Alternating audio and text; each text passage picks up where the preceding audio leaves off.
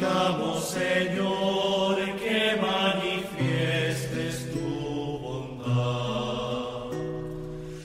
Y buenos días, los saluda el presbítero Hermenegildo Saldaña, Siervo Misionero de la Santísima Trinidad.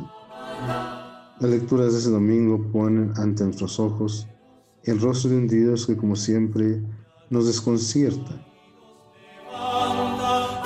Todavía es grande la distancia entre sus proyectos y los nuestros, como dice Isaías. Y tal como sugiere el Evangelio, en todo momento el Señor sobrepasa el infinito nuestras mezquinas expectativas, desbaratando nuestra manera de comprender nuestra relación con Él y con los hermanos.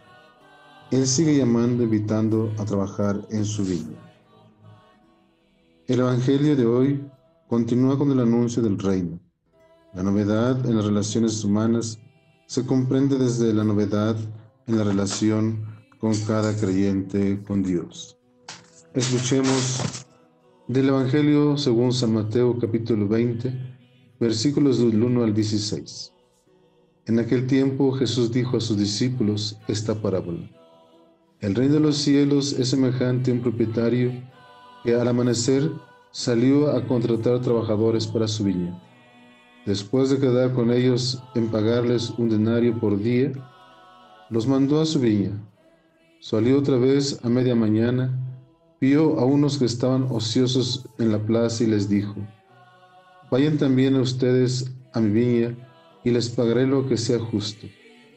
Salió de nuevo a mediodía y a media tarde e hizo lo mismo. Por último salió también al caer la tarde encontró todavía a otros que estaban en la plaza y les dijo, ¿por qué han estado aquí todo el día sin trabajar? Ellos le respondieron, porque nadie nos ha contratado. Él les dijo, vayan también ustedes a mi viña.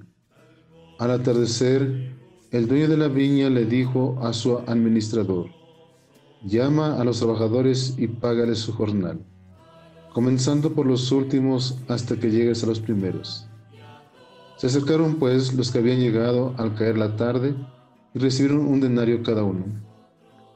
Cuando les llegó su turno a los primeros, creyeron que recibirían más, pero también ellos recibieron un denario cada uno. Al recibirlo comenzaron a reclamarle al propietario diciéndole, esos que llegaron al último solo trabajaron una hora y sin embargo les pagas lo mismo que a nosotros, que soportamos el peso del día y del calor. Pero él respondió a uno de ellos, amigo, yo no te hago ninguna injusticia. ¿Acaso no quedamos en que te pagaría un denario? Toma pues lo tuyo y vete. Yo quiero darle al que te llegó, al que llegó al último lo mismo que a ti. ¿Qué no puede hacer con lo mío lo que yo quiero? ¿O vas a tenerme rencor porque yo soy bueno?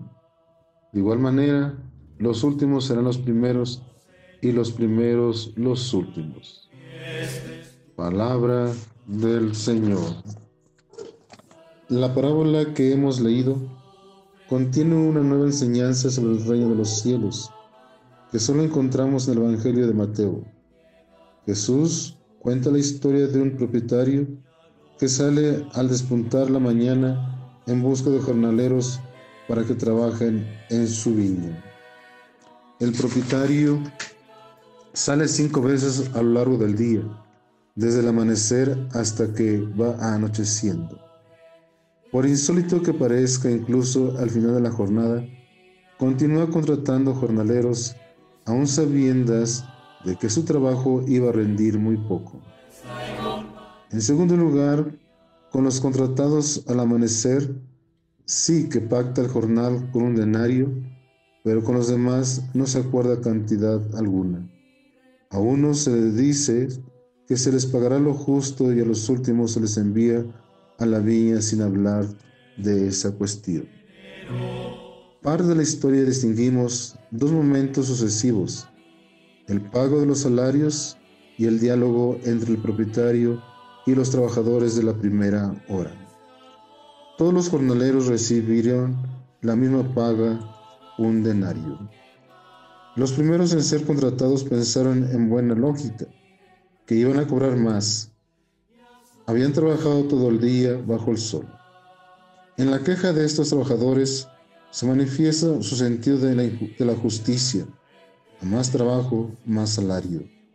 La rotundidad de la respuesta del propietario deja las cosas claras.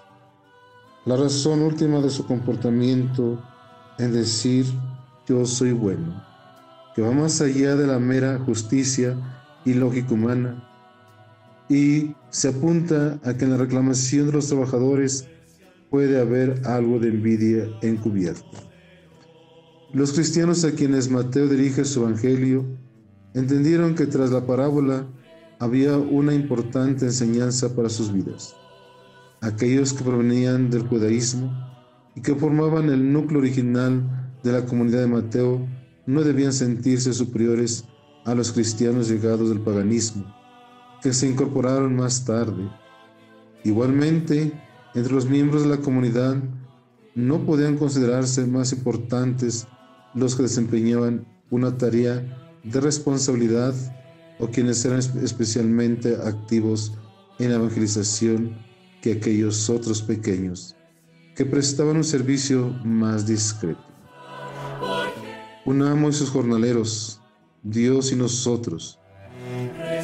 Una invitación constante, últimos que sean, serán primeros y un salario generoso.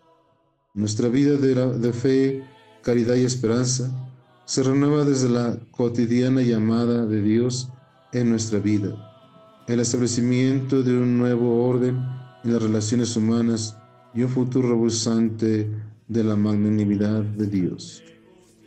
Vayan también ustedes a mi viña. Dios llama una y otra vez a lo largo de nuestra historia.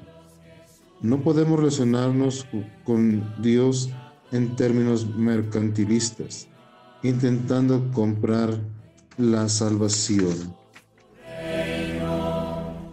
La relación con Dios no se establece desde nuestros méritos, sino en base a su amor.